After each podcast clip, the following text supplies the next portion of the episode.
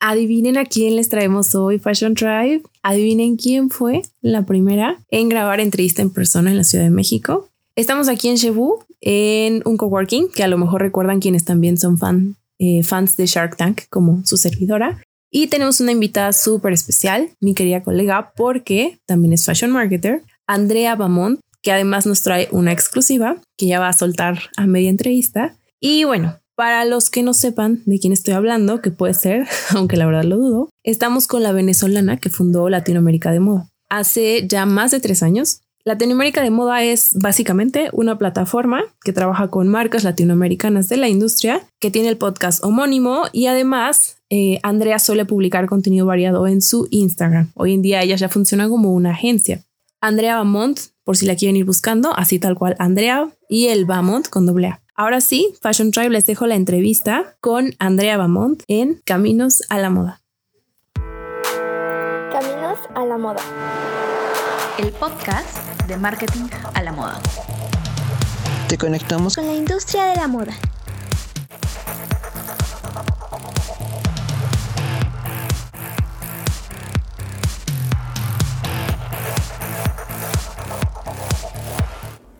Bueno, André, me gustaría empezar platicando un poco de que me cuentes o que nos cuentes a la audiencia quién eres tú, qué haces hoy y cómo inició tu camino a la moda. Sabemos de esta parte de tu en Nueva York, de tu en Vogue, ¿no? De tu en Bumble, pero bueno, queremos escucharlo de primera voz, así que cuéntanos, ¿qué haces hoy y cómo empezó tu camino a la moda? Te cuento que, bueno, yo soy una apasionada de la moda. O sea, la verdad es que creo que es como lo que a mí me caracteriza. Soy apasionada de la moda, soy apasionada de la gente. O sea, no, no me callo nunca. Ese es el tipo de persona que yo soy. Y la verdad, desde chiquita me acuerdo, mi papá siempre me decía, mis tías siempre me decían, tú vas a estar en algo de televisión. Ellas pensaban que yo iba a ser la chica del tiempo, una cosa así, iba a estar en uno de esos programas magazine donde entrevistaban a la gente. Y tenía incluso una, amiga, una tía que conocía mucha gente en el medio y siempre me llevaban a los programas y tal, porque a mí me encantaba. Pero la verdad yo, o sea, cuando fui creciendo no estaba muy clara el tema de que existía algo que, o sea, tú puedes estudiar para hacer moda o para trabajar en esta industria. Pero yo siempre, a mí siempre me gustó vestirme y vestirme raro y diferente y, siempre cuento la anécdota de que yo era las que usaba pantalones y encima faldas y mi papá me decía, pero tú vas a salir así vestida y yo, sí, así voy a salir vestida, o sea, y literal era como, bueno, me voy a ir cambiar porque como, como retas a tus papás y como, y, pero siempre para mí era como una forma de expresión y ahí empecé a entender que la ropa era una forma de expresarse y de, y de ser. Y mm, fueron pasando los años y empecé a como meterme un poco más en el tema de, ja, me gusta el estilo, me gustan ciertas cosas que no le gustan a todo el mundo. Y mi mamá, bueno, ya se ha dado cuenta que me gusta la moda como tal. Y ella tenía una amiga que trabajaba una, en una marca, tenía una marca de ropa de niños. Y me dice, te conseguí el trabajo de tus sueños. Y yo, ajá, ¿en dónde? Y me dice, en esta tienda de ropa de niños. Y yo, pero ya va, eso no es moda, eso es ropa de niños. Y mi mamá, no, pero sí, ve, entrevístate. Y así empecé yo a trabajar en el mundo de la moda. Pero la verdad es que yo siento que la pasión como que siempre estuvo y siempre estuvo muy latente. Y después empieza una nueva que era cómo me empiezan a mí a gustar los diseñadores latinoamericanos y la pasión por la moda latinoamericana. Cuando yo me gradué de la universidad, literal, todo el mundo se vestía de BCBG, era la tienda en Venezuela de... Todo el mundo se compraba el vestido ahí, pero también todo el mundo, entonces ibas a la boda y todo el mundo tenía el mismo vestido. Y era como, eso obviamente para mí era no, no, no. Y lo otro era te lo mandabas a hacer, era lo más común. Cuando yo me gradué del colegio, yo me mandé a hacer mi vestido, yo lo diseñé me acuerdo clarito, yo lo diseñé y la muchacha me lo hizo igualito y yo estaba feliz y para mí yo era la más bella de todo eso. Esa es otra cosa que a mí siempre me ha pasado, yo siempre me siento la más bella del lugar. Entonces, cuando me gradué de la universidad, yo le digo a mi mamá, no, yo quiero un, un vestido de una diseñadora que se llama Fabiana Kibler, se llama Fabiana Kibler, lo que pasa es que ahora hace otra cosa. Eh, y mi mamá, ¿cómo? Y yo, sí, pero ¿quién es esa? Y entonces, no, bueno, ella tiene una tienda, una tienda. ¿Cómo? O sea, obviamente para la generación de mi mamá era las modistas y las costureras, la gente que te hacía la ropa. Pero no existía como el diseñador. Claro, existía Ángel Sánchez, ese era el diseñador en Venezuela. Y había uno que otro, pero eran como los diseñadores, además en Venezuela somos muy conocidos por las Mises y las Mi. Entonces, las Mi Venezuela, las Mi Universo, las Mi Mundo. Entonces, claro, los diseñadores eran los que hacían los, los vestidos de las Mises. Y claro, yo no me quería graduar con un vestido de Miss. La misma loca me iba a ver. Entonces, eh, vamos con Fabiana Kibler y Fabiana, ella tenía los vestidos hechos, además. Y mi mamá, ¿cómo que ya está hecho? Claro, ya está hecho. Para mi mamá es un universo de- de muy diferente. Hoy en día lo vemos literal, como, como estaba diciendo ahorita en stories en Instagram, eh, esta calle completa está llena de tiendas de diseñadores, pero en aquel entonces no era tan, en Latinoamérica, por lo menos en Venezuela, no era tan así. Y entonces me acuerdo que hasta me puso una flor en la cabeza también de una diseñadora latinoamericana, o sea, yo fan. Y ahí es cuando me empiezo a dar cuenta y digo, "Ah, esto como que me gusta, como que y me gustaba que la gente, nadie estuviera vestida como yo y que todo el mundo me preguntara de quién estaba vestida, de quién estaba usando. Se fueron pasando los años, eh, sigo trabajando en esta marca y en algún punto yo digo, mira, creo que toqué techo en el sentido de que yo sentía que yo las cosas que hacía las podía hacer de una forma más efectiva. ¿Cómo puedo hacerlo más efectivo? Si aquí en mi país ahorita siento que no hay nadie que me pueda enseñar, porque literal estoy, para mí en esa empresa, es una empresa muy grande, en la mejor escuela que me podía enseñar. Y ya siento, o sea, enseñarme quiere decir que yo no tenía ni idea de cómo hacer una, una, una sesión de fotos. Y a mí me tocó hacer sesiones de fotos en París, en Madrid, en, al frente del, del, del Castillo Real, en, en al frente del Louvre. O sea, a ese nivel llegué a hacer yo fotos Con esta marca de, de EPK. con esta marca de ropa de niños.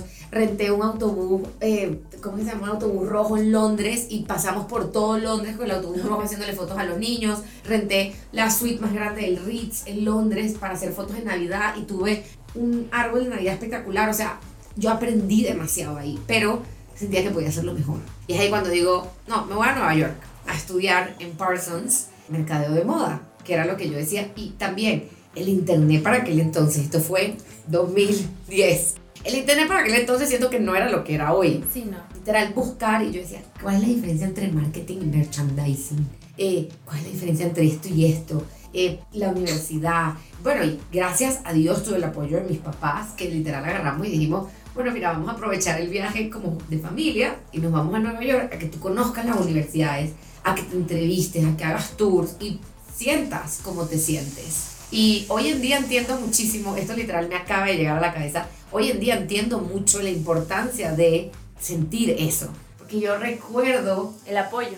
no, y sentir la universidad. Ok. Yo recuerdo haber entrado a FIT y acuerdo haber entrado a Parsons Ajá. y recuerdo exactamente cómo me sentí.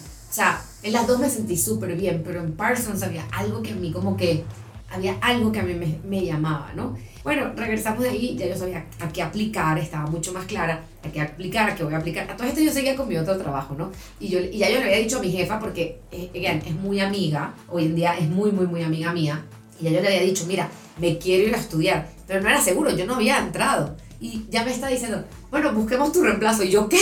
¿Y qué pasa si no me contratan? Yo empecé a freak out.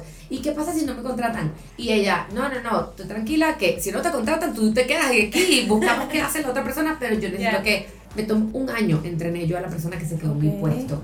De lo importante y de la cantidad de cosas que yo hacía. Yo hacía relaciones públicas, imagen, desfiles, toda la parte de campañas, manejo con franquicias, o sea, y teníamos 10 franquicias, o sea, era, por eso te digo, fue muy buena escuela, pero yo decía, ya necesito ir para otro nivel. Me voy a Nueva York y en Nueva York a mí me picaban los pies y yo decía, yo quiero trabajar ya. y no se suponía que no, pero yo decía, no importa, yo necesito aprender al máximo y aprovechar al máximo esa experiencia. Eso es algo que yo siempre le digo a la gente, si a ti te dan la experiencia, sácale el máximo provecho. Y a Nueva York había que sacarle el máximo provecho en todos los sentidos. Yo sí te rumbié, hice amigas, me fui para la playa, te hice de todo, pero también trabajé, hice networking, estuve en los Fashion Weeks, o sea, toqué todas las puertas. Yo era las que ahí en- en- entró el trabajo de, yo tenía una profesora que trabajaba para una marca que se llama Rebecca Minkoff. Para aquel entonces Rebecca Minkoff estaba en el boom. Ella tenía una cartera que fue la cartera boom, todo el mundo la tenía, todo el mundo la quería. Y era una cartera accesible, no era como una Birkin, una Kelly, una Neverfull de Vuitton, o sea, que, oye, sí, la gente la tiene, pero bueno, te cuesta 700, 800, ahorita está, en aquel entonces te costaba 700, 800, ahorita está como 1200 esa cartera. Una Birkin, una Kelly, olvídalo. No era eso, era una cartera de 250, o sea, de 300 dólares, 6 mil pesos, que la gente podía comprar, o sea, con un esfuerzo una tarjeta de crédito. Y fue un boom. Ella creció así, de la noche a la mañana. Y su CMO, o sea, su Chief Marketing Operator Office, office eh, su CMO me, me dice, mira, estoy buscando gente. Yo le digo, yo, yo, quiero trabajar, ponme a, lo que sea. literal, lo que sea consistió, ya yo, acuérdate, yo venía de servir, o sea, de, de hacer desfiles, de hacer fotos en París, a servir café. Pero yo decía, yo estoy sirviendo un café en Nueva York, estoy aprendiendo, cuéntame, Saxo Avenue, cuéntamelo todo. Y así empecé a hacer mis pasantías, pero yo era las que decía, ok, yo te busco el café, yo te llevo la ropa, la puntería, todo lo que tú quieras, pero me puedo meter en la reunión con Sax, puedo entrar a la junta de, de diseño, o sea, porque al final, para mí ese era el espacio aprender de eso. Eso era lo que yo necesitaba y eso era lo que yo sentía que necesitaba para poder ser mejor en lo que ya yo hacía. Porque sí, yo entré a, yo entré a juntas de diseño mil veces de la marca en la que yo trabajaba. ¿Cómo lo hacían en Nueva York? Claro. ¿Cómo hacían una marca que estaba lanzando su ready to wear, su fashion jewelry y que empezó haciendo carteras? La primera marca que empezó trabajando con influencers muy fuerte. O sea, literal que la gente se peleaba por entrar al, al desfile de Rebecca Minkoff en Nueva York. Entonces, para mí eso fue como una experiencia súper top. De ahí empiezo a trabajar con Liliana Yepes, la diseñadora de bolsas, que también fue una súper experiencia porque fue empezar una marca desde cero en Nueva York. Y yo decía, ching, ok, vamos a darle con todo. Y a mí me tocó en la nieve buscar cierres y hacer de todo. Para mí todo era un aprendizaje, ¿verdad? Desde cómo seleccionar un cierre. Y hoy en día, y ninguno de mis clientes me dejará mentir, soy súper picky con los cierres, los botones. Pero eso a mí me lo enseñó a trabajar en una marca de bolsas. ¿Cómo eh, se desliza el cierre? Tan importante, porque eso te da estatus de marca. Un cierre que está medio, eh, que se queda trabado Sí, es parte de la experiencia del cliente. de la experiencia del cliente y, y créeme, un cierre que se queda trabado de una bolsa que te costó poquito, tú dices, eh, pero una bolsa que te costó carísimo, tú dices, ¿cómo? No lo vuelves a comprar. no la vuelves a comprar. Entonces, cada una de las cosas me fueron enseñando, enseñando, enseñando. Después de Nueva York, me vengo a vivir a México. Me vengo a vivir a México y yo digo, México era el país de las revistas de habla hispana y yo, Sí. y yo siempre había querido trabajar en, en editorial, pero lo tenía como en el subconsciente, ¿no? De, de, quiero trabajar en editorial, pero y no sé.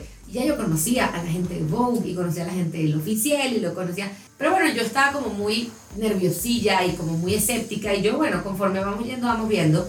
Y un día me dicen, oye, estamos teniendo una posición abierta en Vogue, ¿a ti te gustaría trabajar en Vogue? Y yo, ¿cómo? Claro, o sea, en Venezuela le dicen, preguntan muerto, ¿quieres misa? Y es como, sí, obvio, claro que sí. Hice todo mi proceso, pasé por mi proceso, me acuerdo que fue un proceso eh, para mí muy estresante porque tenía que escribir y yo decía, "Ih, pero yo no escribo en demasiado tiempo. Entonces le decía marketing o escribía en inglés, Claro, trabajaba sí. para marcas en Nueva York. Bueno, pero y hacía que hacer un artículo y armar un artículo de tendencias y yo buscando tendencias, ¿dónde busco las tendencias? Fue una experiencia y bueno, me ofrecen el trabajo, yo digo que sí, empiezo a trabajar en México y Latinoamérica y fue darle un vuelco un poco a lo que yo venía haciendo Te viniste a México sin estar contratada por Vogue. sin estar contratada en Vogue. Yo seguía trabajando con la marca de bolsas y empecé a trabajar aquí con una marca de México, de Querétaro, que se llama Cristina Ramela. Y me tocaba ir a Querétaro y yo, yo hice todas las experiencias habidas y por haber. Y cuando llega Vogue, dejo todo y digo, no me dedico full time a Vogue, porque además Vogue pedía full time en todos los sentidos. Y mm, empecé a trabajar en Vogue y era ese cambio de pasar de marquetera a editorial, pero que tenía muchas cosas y, y, y por eso yo creo que para mí uno de los trabajos yo creo que más integrales es el de editorial, porque a veces te toca hacer ventas, a veces te toca hacer PR, te toca ser estilista, te toca hacer, te toca hacer muchos roles. Entonces, ya yo venía con algunos, me tocaba hacer otros y afinar otros, y ahí se fueron afinando. Y mm, la verdad fue una experiencia increíble. Y después de eso, ya yo también llego a un punto en el que digo, ¿qué más? ¿Y cómo? ¿Qué me pasó a mí? Empecé a viajar en Latinoamérica. Fashion Week, de, el Mo Week de Uruguay, en Montevideo, Bogotá Fashion Week, Panamá Fashion Week, San José Fashion Week. Y empiezo a ver todo este talento en Latinoamérica y yo digo, cosa tan impresionante y tan bella y tan increíble, todo lo que es Dominicana. Para mí Dominicana fue como un... Y Uruguay también me volaron la cabeza. Y yo decía, ¿por qué no están llegando a donde están llegando los demás diseñadores? Y entonces, claro, me ponía a analizar las marcas y veía, "Mm, es que el Instagram, es que no tienen una página web, o mira las fotos de la página web, es que mira, ellos están comunicando esto, pero en verdad dicen por este lado esto. Y empecé a ver esas discrepancias, esas cosas, y yo dije, ok, yo sacando a la gente en la revista, no la estoy ayudando como yo quisiera ayudarlas. O sea, porque sí, la revista es una gran vitrina, y más una revista como Vogue. Todo el mundo quiere salir en Vogue. Pero yo decía, ¿qué más puedo hacer? Es cuando yo digo, mira, tú tienes mucho conocimiento en marketing, ¿por qué no empiezas a asesorar las marcas? Y créeme, esto es una anécdota de verdad. em, esto fue en San José Fashion Week, uno de los diseñadores, yo paso, yo siempre pasaba el backstage antes de los desfiles porque me encantaba ver la ropa como tal, tocar, como te digo, el cierre, yo soy bien fastidiosa con el cierre, y ver todo eso, y estoy ahí, y entonces el diseñador me dice, André, tengo estas carteras que me prestaron, no sé cómo meterlas en la colección. Y yo, ok, ¿por qué las vas a meter? Y empecé a preguntarle mil cosas, y esto fue 15 minutos antes del desfile. Y yo le decía, ok, agarremos estas. ¿Y por qué no le pones aquí este cinturón? Literal me quité los zapatos, porque obviamente yo estaba taconada, peinadísima. Me quité los zapatos y dije, ok, vamos a hacer esto, vamos a hacer esto, y pon esto. ¿Y con qué vas a abrir? ¿Pero qué historia quieres contar? No, empieza con este, empieza con aquel. Me puse los tacones, me, me fui y me senté en mi primera fila, bella, hermosa. Mira, el sol de hoy, o sea, de verdad, él me lo agradece muchísimo y muchos diseñadores que me ha tocado tener esa interacción me lo agradecen mucho. Porque, por un lado, sonará metiche, pero, a ver, él estaba como en ese aprieto y yo le dije, te ayudo. Y sí. Y ahí me metí y literal me dijo, wow, qué increíble cuando das con esa historia que quieres contar, cuando entiendes que esta mochila no va con este vestido, sino esta cartera o este cinturón, y todo tiene como más sentido, ¿no? Y es cuando yo digo, mira, yo puedo ayudar más estando en otro lado. Renuncio a la revista, cosa que la gente le, le causa, ¿cómo que renunciaste vos? Sí. Yo renuncié a renuncio a la revista para dedicarme 100% a hacer esto. Y la verdad fue muy bonito porque Carla Martínez, quien para ese entonces era mi jefa, o sea, me, me acuerdo, me acuerdo que me regaló un libro y me dijo, ahora que vas a ser freelance vas a necesitar este libro para que te inspires, que no sé qué, ta, ta, ta. Y fue muy bonito todo el apoyo de la gente.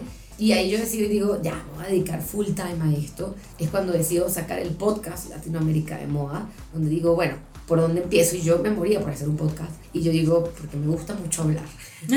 ya se dieron cuenta.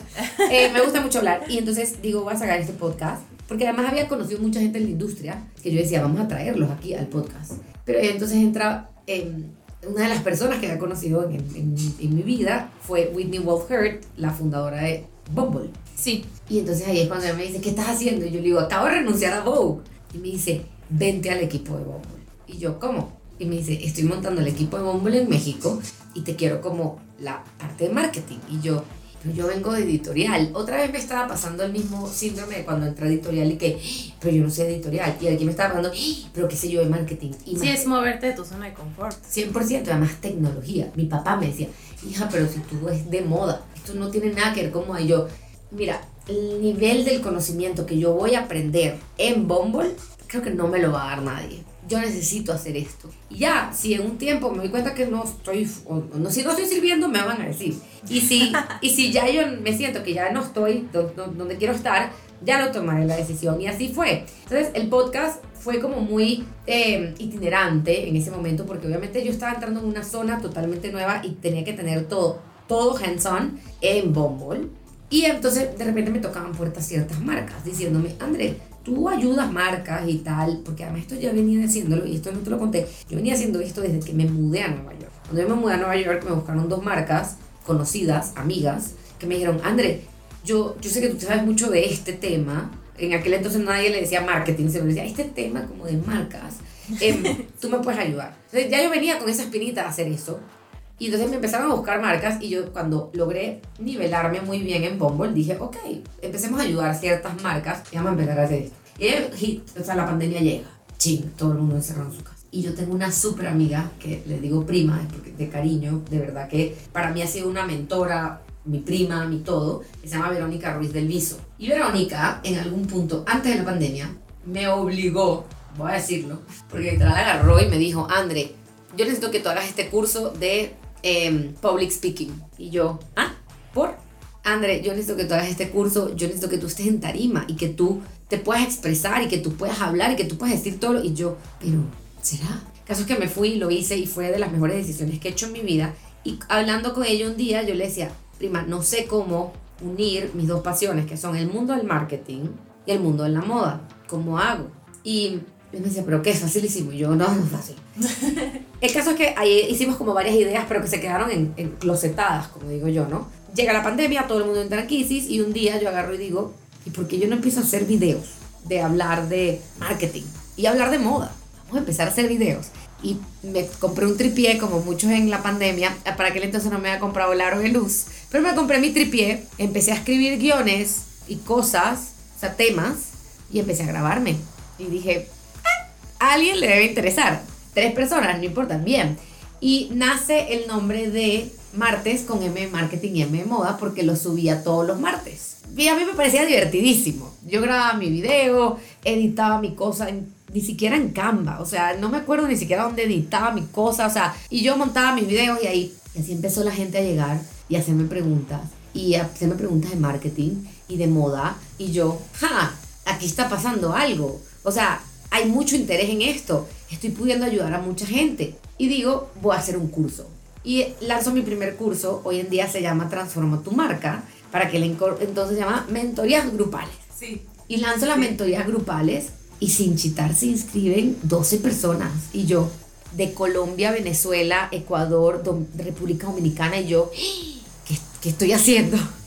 ¿Qué estoy haciendo? Lo que estaba haciendo era literal lo que hago hoy. O sea, Latinoamérica de Moda pasó de ser simplemente el nombre de un podcast a ser el nombre de una plataforma que tiene como misión brindar herramientas a los emprendedores para crecer en la industria. En la industria de la moda me ha tocado trabajar con eh, consultores, con personas de restaurantes, o sea, al final Latinoamérica de moda ha crecido y me da risa porque mi hermana siempre me dice, es que hablamos de Latinoamérica de moda pensando en el fashion, en, en- Sí, siempre. y Latinoamérica de moda es, para mí, en el caso de mi hermana me dice, es que Latinoamérica, los latinoamericanos estamos de moda, estamos creciendo, estamos dando de qué hablar. Entonces al final no estás ayudando nada más a la gente de la industria de la moda, estás ayudando a gente en muchas industrias. Y mm, entonces Latinoamérica de moda es eso y es lo que hago hoy en día a través de cursos, a través de asesorías y a través del podcast. em, literal, darle herramientas a la gente de cómo hacer y cómo desarrollarse y cómo crecer. Sí, mucho hacia el tema digital, pero también mucho hacia el tema para mí, y creo que cada día me he metido más en eso, en el tema de marca. Porque, y algo que yo siempre digo, no es lo mismo vender algo, o sea, vender un producto, a tener una marca. Y para mí es muy importante que la gente entienda eso de, del core de la marca. Y ojo, yo lo he, lo he aprendido conmigo. O sea, a mí me da risa porque a mí me paran en la calle a veces y me dicen, la de la moda latinoamericana. Y yo, y esa ya es la marca. Esa- eso es crear una marca. Exacto. Sí, oye, a ver, te quiero preguntar, en primer lugar, tú llegas a Bumble porque vas a aprender a vender un intangible. Y en moda estamos vendiendo intangibles. Entonces, lo que aprendiste en Bumble, porque para nosotros es importante como hablar de el camino profesional anterior, cómo te suma hoy para la industria de la moda. ¿Qué fue lo que tú te trajiste de Bumble, que es como lo, más, lo que más atesoras para lo que haces hoy en Latinoamérica de moda? Me lo traje todo. Em, la verdad es que, y esto es- siempre lo digo, Bumble, en Bumble eso, en Bumble vendíamos una experiencia. El producto no existe como tal, o sea, las personas que están dentro de la aplicación Si no lo puedes tocar. no lo puedes tocar y no depende de ti. O sea, no es como que yo te pongo a esta persona aquí, tú saliste y él salió el amor, familia, bebés. No. sí. Tú tienes que tomar una decisión, te gusta, no te gusta, la conversación, hay muchas cosas. ¿Cómo, cómo vendes eso? Y ahí es cuando yo dije, es que por eso es muchísimo, es muy importante el tema de la marca, a la hora sobre todo de moda. Porque, a ver, jeans vende mucha gente, pero no es lo mismo ese Levi's que tú te compras y te queda perfecto y te, que te queda el tamaño que es y no lo tienes que mandar a cortar y no sé qué y que te dura toda la vida a el jean que te compraste que es fashion y tiene las tachuelas y tiene las cosas y no sé qué y que quizás no te dura tanto. Y al final hay para gustos y colores y para todo, pero al final tú lo que tú sabes que si tú estás yendo a X marca es porque vas a obtener este resultado y si estás yendo a otra marca es porque vas a obtener este resultado.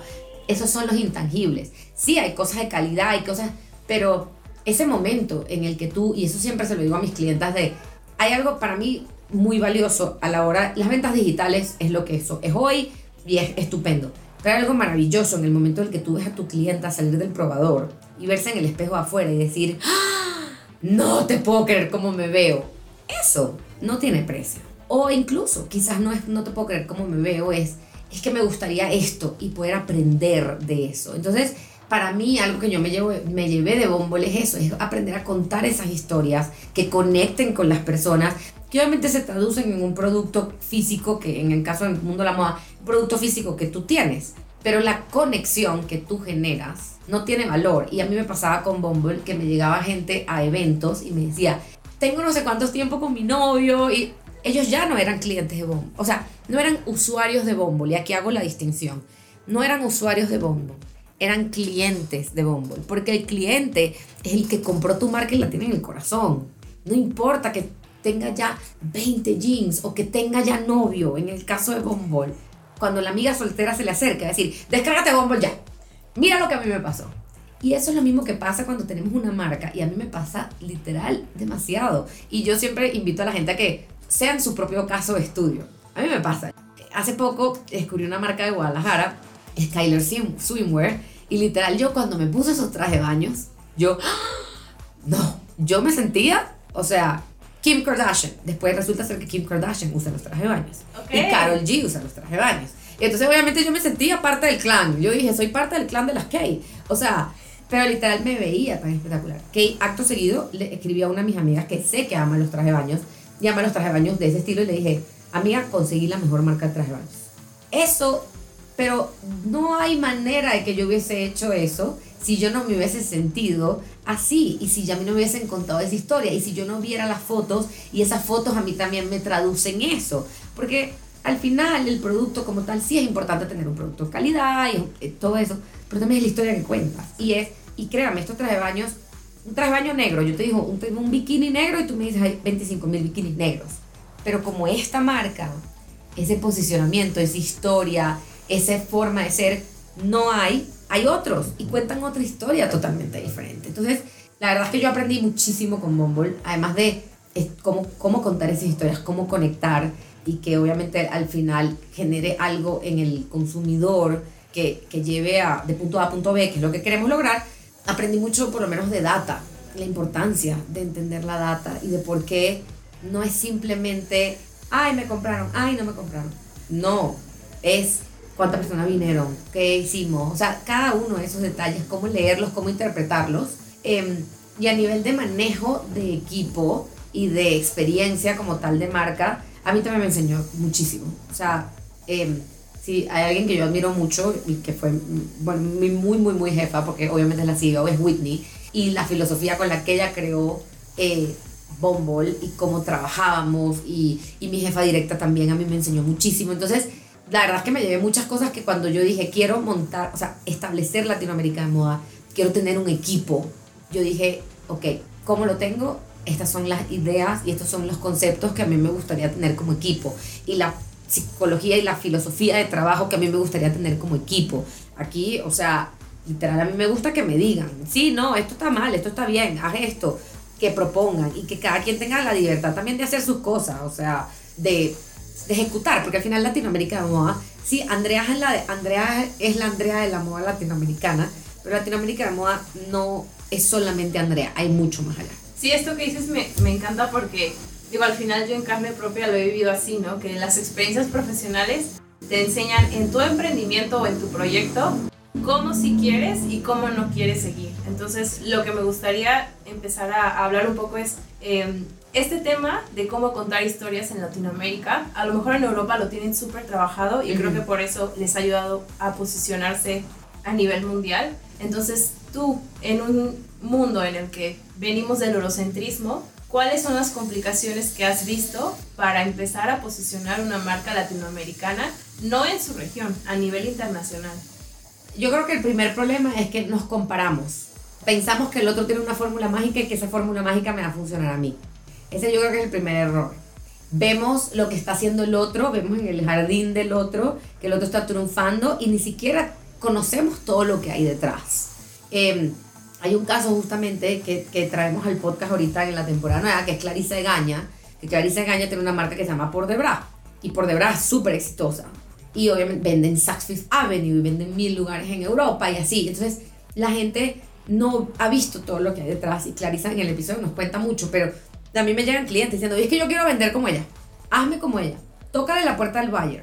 Y es que no es tocarle la puerta al buyer. Entonces, yo creo que todavía nos falta un poco de dejar de compararnos y de pensar de que hay una fórmula mágica y que la estrategia que te funciona a ti me funciona a mí. Y, y obviamente esto la gente dirá, bueno, pero tú no eres consultora de marketing, tú tienes tu metodología. Sí, hay metodologías, no son fórmulas mágicas. Entonces, es entender que cada quien tiene su proceso, que cada marca es diferente y que lo que funciona para uno no funciona necesariamente para el otro. Y que es importante también saber qué es lo que tú quieres, porque crecer a nivel global y a nivel internacional se puede ver de muchas formas. ¿Cómo se ve para ti?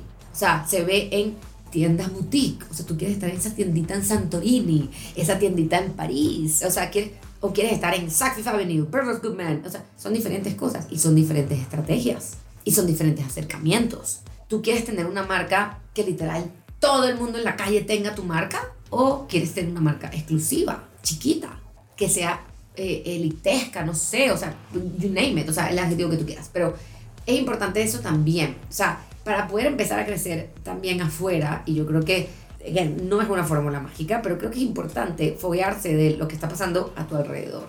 Y también del, del mercado. Hay veces que marcas que me dicen, Andrés, es que yo siento que mi producto no es para el mercado local. Bueno, entonces vámonos, vámonos, pero es importante que tú tengas el toque y el feedback del cliente. Porque al final una marca no se alimenta solamente del producto y de lo que hace el diseñador o el marquetero, se alimenta de lo que pasa con el cliente de lo que está atrás. Y yo creo que eso es una lección que nos ha dado mucho las redes sociales, de el contenido que gusta o no gusta. Yo seguí haciendo martes con M Marketing M Moda porque vi que había gente que le gustaba y dije, buen producto, sigamos haciéndolo. Pero empecé con 100 views y obviamente yo decía, wow, qué increíble. Y obviamente veía para los lados y yo decía, bueno, pero ¿cómo hago? Yo quiero que me escuche la gente, no sé, en Europa, lo que sea. O sea, sí, pero. Y, veía eso, Verónica Ruiz del Piso, Vilma Núñez, y yo veía, a ella las escucha y tienen no sé cuántos miles de views. O sea, pero yo en ese momento tampoco, es, o sea, sí, obviamente lo veía, pero tampoco era lo que yo quería. Yo quería como conectar y yo eso, y algo que por lo menos para mí ha sido muy clave es, yo quiero ayudar a las marcas y a los emprendedores en Latinoamérica. O sea, sí, tengo por lo menos ahorita tengo una clienta que es, es venezolana, pero está en Grecia, pero su audiencia es latinoamericana. Y su, y su, pero para mí es como ayudarla a ella a crecer desde Grecia y que sea, que se posicione desde Grecia. Pero me genera tanta satisfacción esa parte de poder ayudar, que obviamente también depende, es que depende del modelo de negocio. Entonces yo creo que eso es, para mí lo primero sería eso, o sea, saber que la estrategia que le funciona a otro no es la misma que la estrategia que te funciona a ti, tener definido qué es lo que tú quieres que es así como el éxito para todo el mundo es diferente, el crecimiento internacional también para todo el mundo es diferente. Entonces, definir tú qué es lo que tú quieres y que cada quien tiene su camino y obviamente también aprender y pedir ayuda, porque estamos todavía creciendo y obviamente cuando tú estás en Europa, que tienen marcas de 100 años, de que tienen una marca con una historia tan grande, aprender de ellos es muy fácil. En Latinoamérica todavía tenemos marcas muy jóvenes aprender, uno aprende haciendo y equivocándose. Entonces, obviamente el camino es diferente, el camino que recorre como cada quien, y no podemos desesperarnos tampoco. Bueno, si te quieres ir para afuera, aprender afuera y regresar, claro, eso es brillante. Es un poco lo que hice yo y es un poco lo que ha hecho mucha gente. Pero es importante entender que no podemos compararnos, o sea, sí que bueno tener como referencia querer ser un Christian Dior, pero no podemos pretender ahorita tener el know-how que tiene un Christian Dior, porque son años y años de experiencia. Probablemente cuando Christian Dior empezó, era como éramos nosotros ahorita. Sí, claro, sí, porque además es el know-how de la costura, es el know-how del PR, es el know-how de todo. Entonces, esto que dices del modelo de negocios, digo, al final nosotras lo hemos visto con varios clientes, que si no tienes definido qué quieres tú y buscas a alguien de marketing, alguien de marketing poco puede hacer si tú no sabes qué quieres, porque marketing puede apuntar a donde tú quieras, pero si tú no sabes a dónde quieres ir, no sabemos en qué bus vamos a subir. Literal. Entonces, ahora quiero que, que me cuentes un poquito, a partir de esto que estamos hablando, este tema de posicionar las marcas latinoamericanas. Suele pasar que las marcas quieren vender el ser latinoamericanas como su diferenciador. ¿Tú qué les recomiendas a estas marcas para empezarse a posicionar para no agarrarse solo de esa parte, porque para empezar a definir qué es lo que los caracteriza, más allá de que sean latinoamericanos. Creo que ya agotamos ese recurso. Ese recurso fue buenísimo. Ese recurso fue top. Joana Ortiz, gracias. Pero ya lo agotamos. Ya, ya, ya las marcas, o sea, porque ya antes, antes que era lo exótico de eso, y literal, y, esto lo hablábamos eh, con Laura Beltrán, una o sea, profesora de la Universidad de los Andes, o sea, hacemos las marcas muy exóticas. Queremos hacerlo exótico. Y el marca latinoamericana era lo que hacía mucho como esa parte exótica. Hoy en día yo siento que ya todo el mundo, bueno, no todo el mundo, pero mucha gente tiene acceso a las marcas. Las redes sociales nos han hecho eso, la gente viaja. Aquí vienes a Fashion Week de, de México y hay muchísimos internacionales. En Panamá, Costa Rica, en Colombia, en, en, en, en Expoa, o sea, ves ya, o sea, ya no es la parte exótica y lo, lo único que no ibas a conseguir en ningún lado. Ya los mismos buyers internacionales ya saben cómo funcionan los Fashion Weeks de Latinoamérica y saben que tienen que ir a ver qué está pasando para poder entender. Entonces, ya no falta, ya no es suficiente. O sea, porque en un Fashion Week Colombia, ¿cómo te diferencias? Soy marca latinoamericana, sí, el de al lado también. O sea, ¿cuál es la diferencia y cuál es tu elemento diferenciador? Y creo que ahí es donde está el core y, y el entender de qué va tu marca, qué propones y qué solución propones también afuera. Y creo que eh, o sea, una pregunta que siempre me hacen es, bueno, pero ¿qué solucionamos las marcas de moda? Y es que al final hay mucho gusto y muchos colores. Era un poco lo que te decía los trajes de baño. O sea, no es, o sea, pueden haber muchos trajes de baño bikinis negros, pero lo que soluciona el bikini negro de X marca no es lo mismo que soluciona el bikini negro de tal marca.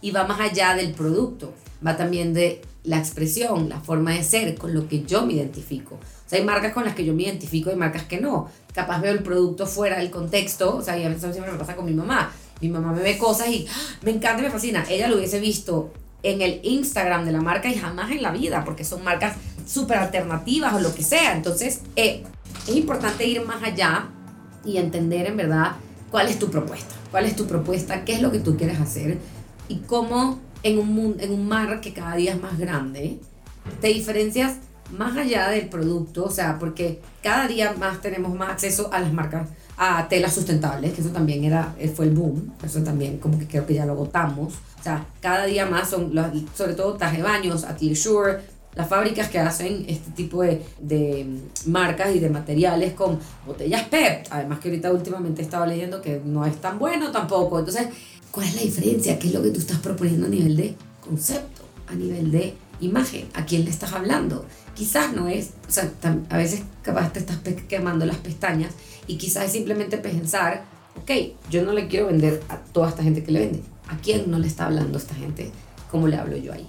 Capaz ese es tu elemento diferenciador, que tú le hablas a una audiencia que no le están hablando actualmente. Entonces, pero como tú dices, sin un modelo de negocio y sin un, sin, un branding, o sea, branding no quiero decir logotipo, sino sin un ADN de marca claro, es, es difícil. Es difícil para el marquetero vender y es difícil que tú mismo te diferencies porque en el momento en el que tú veas algo similar a ti vas a cambiar.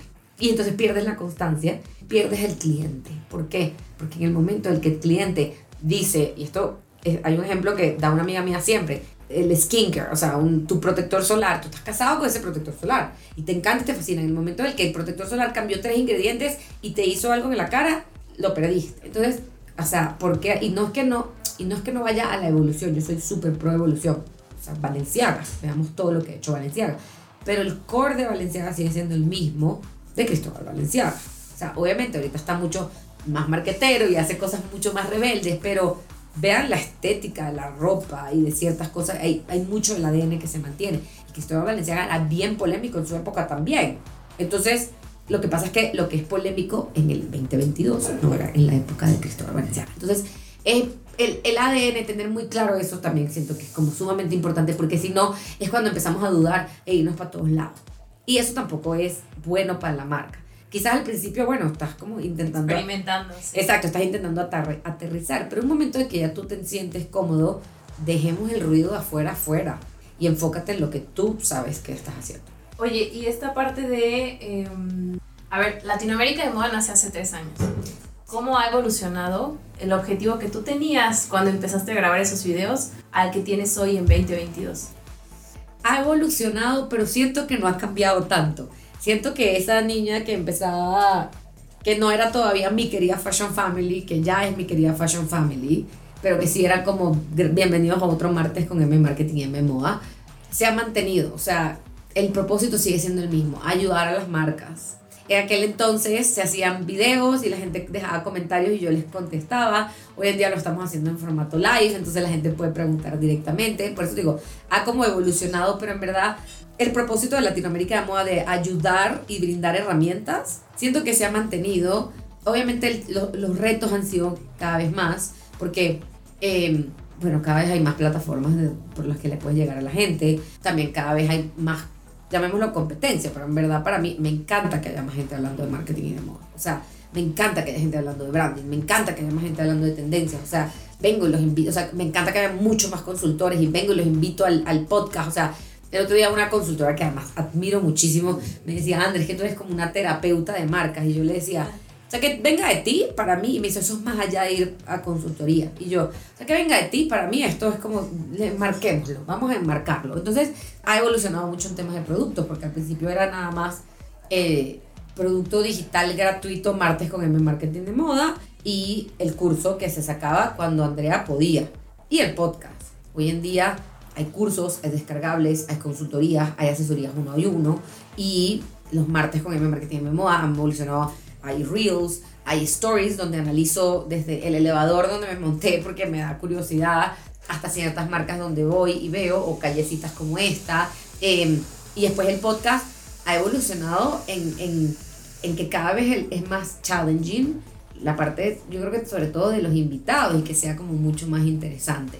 O sea, y hemos repetido ya invitados porque obviamente también, también hemos mejorado de que yo grababa en mi casita y así. Y hoy en día, bueno, seguimos grabando en mi casa, pero ya tenemos un formato y los videos son una cosa y entonces ahora verlo en YouTube y verlo aquí, o sea, y eso también a mí me emociona, o sea, yo veo los views en YouTube y ahorita creo que el video más visto tendrá unos 600, 700 views y para mí es, somos famosos. Pero claro, pero también, o sea, pero, porque claro, claro, nos estamos diversificando a nivel de plataforma, entonces eh, hemos evolucionado a nivel de producto y cómo entregamos los productos, pero también a nivel de, eh, de qué podemos ofrecer y en lo personal, que creo que es, la mente que está muy atrás de mucho eso, creo que el trabajar con marcas me ha hecho a mí evolucionar muchísimo y entender cada vez mejor las necesidades de las marcas y es un constante aprendizaje. Es un constante aprendizaje y creo que el equipo como tal también en ese sentido ha sido también un constante aprendizaje y las formas como las que hacemos las cosas. Y para mí algo por lo menos muy importante que sí, desde el día uno y hasta el sol de hoy, y, y si, si lo digo a mucho mi equipo, es, para mí es muy importante la experiencia. O sea, con el cliente, desde los martes con M Marketing M de Moda hasta la gente del podcast. O sea, el, el, el otro martes, se me había olvidado el martes con M Marketing de Moda, no lo monté. Y para mí parte de la experiencia es que Andrea está todos los martes conectada. Es, es, es tu persona de confianza. Cómo se lleva una entrevista del podcast. O sea, desde el mensajito que se le manda, no sé qué. Y de verdad, y son los, los, los invitados los que me salen a mí después diciéndome eso. Y yo digo, eso hace que Latinoamérica Moda sea Latinoamérica Moda. Y después tenemos la parte de los clientes, cómo mandamos el email, que ahorita la experiencia del cliente es que yo por lo menos todas las sesiones las grabo, ahora las subo a YouTube, entonces ellos lo pueden ver desde donde ellos quieran, antes no. ¿Sabes? Entonces, para mí esa evolución, más allá de, de, de seguir creciendo y seguir ofreciendo productos y tal, también es una evolución de experiencia de, interna que capaz es intangible para la gente afuera, pero que para mí es sumamente importante. Oye, y cuando haces el, el plan de negocios o estructuras ya el negocio como tal de Latinoamérica de moda, ¿cómo decides qué target vas a atacar? Porque emprendedores en la industria de la moda, aunque la gente que nos escucha no lo crea, hay miles. Entonces, ¿cómo de- decides dónde aterrizar lo que tú tienes que ofrecer? Ha sido, ha sido un proceso de, a ver, como te digo, esto empezó en pandemia de repente y yo, ah, ¿qué está pasando? Y ha sido un proceso de evolución porque también llegó un punto en el que yo dije, ok, ¿por qué estas marcas, que son amigas mías, que me conocen de toda la vida, que a veces me piden consejos y confían en mí, ¿por qué no me contratan? Y yo dije, empecé a cuestionarme, dije, ¿por qué no me contratan? Y dije, claro, porque son marcas que quizás ya tienen un know-how y que el know-how que yo les aporto, sí, puedo llevarlos a otro nivel también, pero el que les aporto a través de los diferentes medios de comunicación, para ellos está ya pasado, ya ellos pasaron por eso. Entonces, ahí fue, o sea, y esto fue dándome cuenta de, literal, pensando y analizando lo que estaba pasando en mi entorno. Y que dije, no está mal. Y obviamente dentro de mi, mi cabeza, yo que estoy creando, ni cuando me dejará mentir, yo estoy creando todo el día. Y literal, a veces digo, ok, ¿qué producto puedo crear para ellos? Pero ahorita mi enfoque es poder ayudar a todos los otros a llegar a donde están ellos. Y aprender de ellos también. y eso, y, y, gracias a Dios, muchos de ellos se han convertido en mis amistades y, las atesoro muchísimo. Y como las atesoro también, soy de eso, sentarme y de retarlos y cuestionarlos y, de meterme en los talleres. Y yo voy para Venezuela y me meto en el taller y voy para acá. Y si está eh, Francisco Cancino, le pregunto mil cosas. Y cuando estoy en el Fashion Week, me meto, voy para backstage de Sandra Bale y le digo, me voy a meter aquí en el backstage para que me cuentes esto. O sea, a mí me gusta saber y poder entender y poder después, porque al final el diseñador que nos está escuchando ahorita en su taller, que o sea, capaz está diciendo, ching, ya no puedo más. El escuchar y, que, y entender cómo funciona, cómo hizo Sandra Bell su colección, cómo lo hizo Francisco, cómo lo hizo Efraín Mogollón, le funciona mucho más, o que yo se lo desglose, le funciona mucho más que muchas otras cosas. Entonces, ahí fue cuando yo entendí, ok, vamos a enfocarnos un poco hacia esto. Y como yo siempre digo, o sea, te puede comprar mucha gente. A mí me puede, eso, a mí me puede contratar un diseñador ya súper montado o un estudiante que ni siquiera está empezando. Pero en verdad mi, mi enfoque sí está muy hacia ese, esa persona que está empezando en la industria de la moda o que ya tiene cierto camino, pero necesita perfeccionarlo y quiere llegar a ese nivel de los diseñadores que están en Saks Fifth Avenue. Ojo, y que ellos también tienen un buen de camino, y es lo que te digo, nos sentamos a conversar y a veces no me he dado cuenta de esto, o a veces yo le digo, ¿dónde está tu brand book? Y me, no, yo no tengo brand book. Y eso pasa. Entonces, y, y, y esto es algo que yo digo, again, la estrategia de todo el mundo, o sea, no porque él no tenga brand book, yo no voy a tener brand book. O no porque él hizo esto así, yo lo voy a hacer igual. Hay que aprender, hay que escuchar, hay que hacer todo. Pero también hay que, hay que saber cuáles son las herramientas que tengo, cómo puedo hacer las cosas mejores, porque al final te ayudan, te ayudan. O sea, tener un brand book no significa que eres cuadriculado, no, pero te ayuda a la estructura y que el día de mañana entre una persona a tu equipo y tú le puedes dar el brand book y que entienda perfectamente de qué va tu marca. Te ahorraste dos horas de entrenamiento, dos horas contándole de qué va tu marca. Eso es optimizar procesos. Eso también a mí me gusta mucho, optimizar procesos. Pero es un poco, es un poco eso. La verdad es que creo que fue poco orgánico. Orgánico y no orgánico. Como nació el, la audiencia del y del latinoamericano.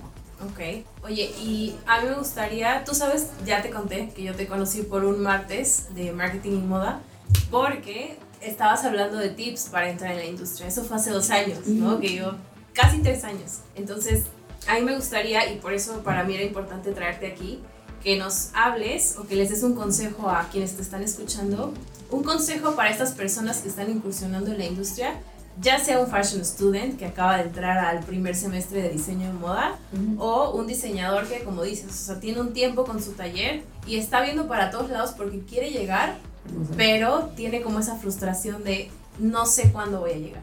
Mira, y justamente ahorita vamos a lanzar un audiolibro con la gente de Vic de cómo empezar en la industria de la moda, porque es una pregunta que me hacen mucho. Y bueno, date cuenta que tú llegaste por eso que en aquel momento, y mi video más viral en TikTok, literal, es cómo estar en la industria de la moda sin ser diseñador. Y la gente, la, la, el comentario es, ¿cómo? ¿Cómo lo hago? Yo soy abogado, yo hago esto, yo hago aquello.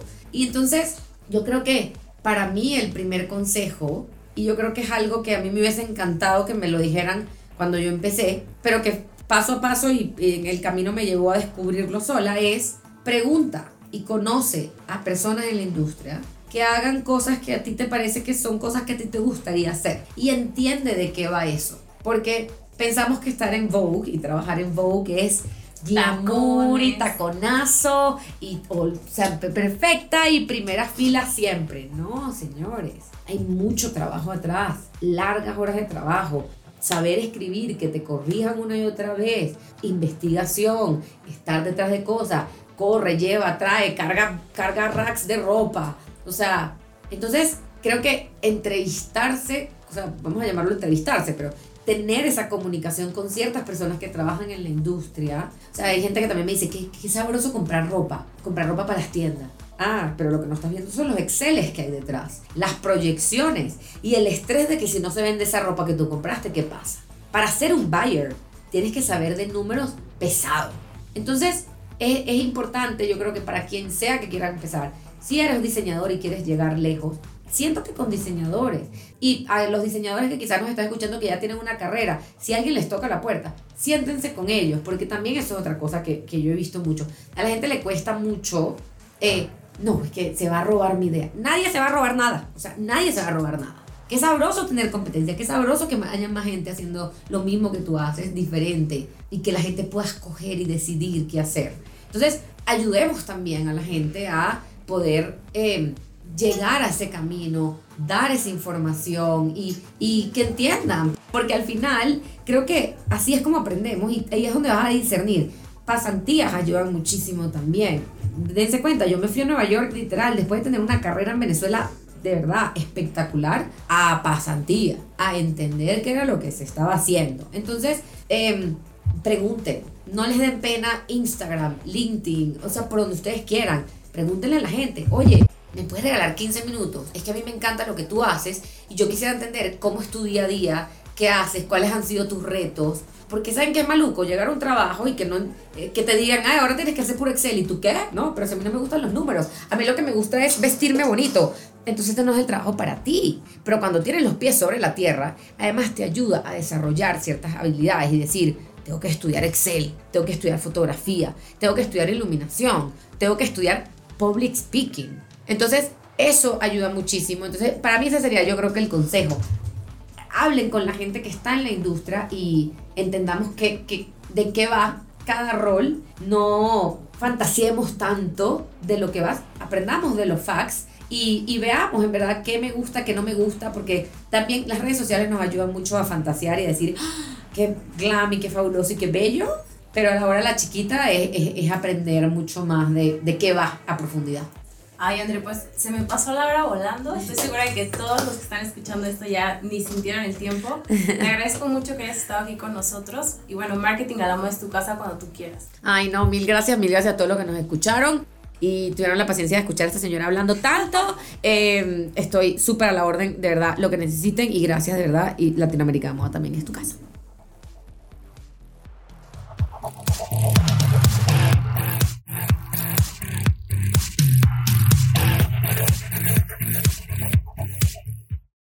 No se olviden de mandarnos sus sugerencias de invitados para la quinta temporada, así como lo han hecho con estas primeras, a arroba marketing a la moda MX si están en Instagram si quieren explorar lo que estamos empezando a hacer otra vez en TikTok, pueden ir a Marketing a la Moda en arroba marketing a la moda en TikTok. Y si no conocen nuestro blog, vayan a marketingalamoda.com.